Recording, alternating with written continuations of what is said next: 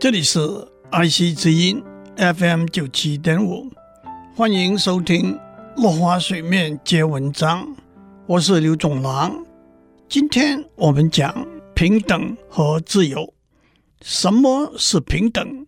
引用美国独立宣言开宗明义的第一句：“人皆生而平等，All men are created equal。”换句话说，在法律、政治、社会、经济、教育里，每个人的立足点一致，每个人的起跑点相同。今日我们把这句话视为明确而又自然的道理。但是，当我们回看历史，细看今天，甚至放眼望向不久的将来，争取平等、追求平等、消除过去的不平等。避免新的不平等的形成和产生，其实是永无休止的延续过程。也许有人说，现在已经没有帝王、贵族这种随着出生而来的阶级不平等了。其实，帝王、贵族也好，种族、国籍、语言也好，贫富、教育也好，不平等通通来自人为。是把人和人之间的差异放大所致。出生在帝王之家的小孩和出生在平凡之家的小孩，从出生的一天起就走在不同的路上。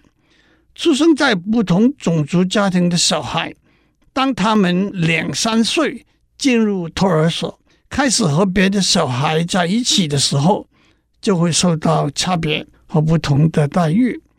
出生在贫富不同、父母亲教育程度不同的家庭，迟早也会面临不同的挑战和不同的机会。不平等源自差异，也源自差异被放大。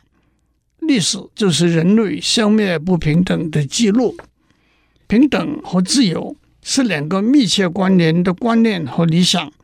没有平等的自由是假自由。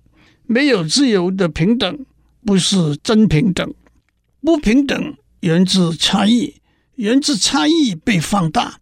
但是在自由的环境底下，差异的发生是自然而然、无可避免的，甚至应该被鼓励和期待。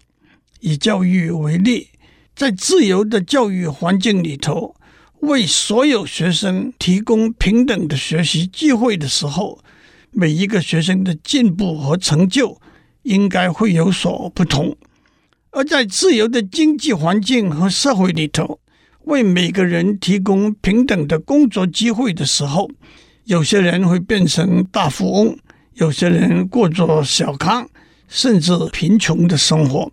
在自由的政治环境里头，不同的人会有不同的理念、不同的想法和做法，因此，在平等和自由的环境里头，唯有消弭差异，正面的看待和接受差异，发挥差异的功能，才能营造和谐又快乐的社会。今天先讲到这里，下一次我们讲真平等和真自由。